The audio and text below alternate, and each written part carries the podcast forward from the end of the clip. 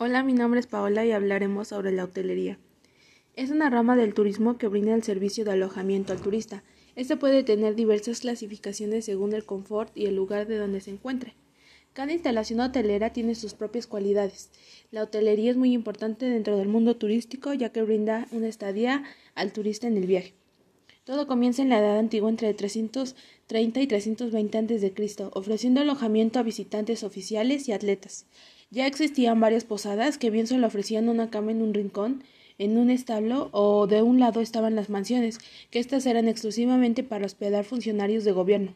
Las caupona eran lugares de alojamiento para viajeros que también solían utilizarse eh, con este término para referirse a tiendas donde servían vino y comida. Y por último existían las tabernas en las que se servían bebidas y a veces comida. En la Edad Media comenzaban a surgir los mesones y hostales. Todo se caracterizaba por las precarias condiciones sanitarias y solo a veces contaban con un servicio de comida.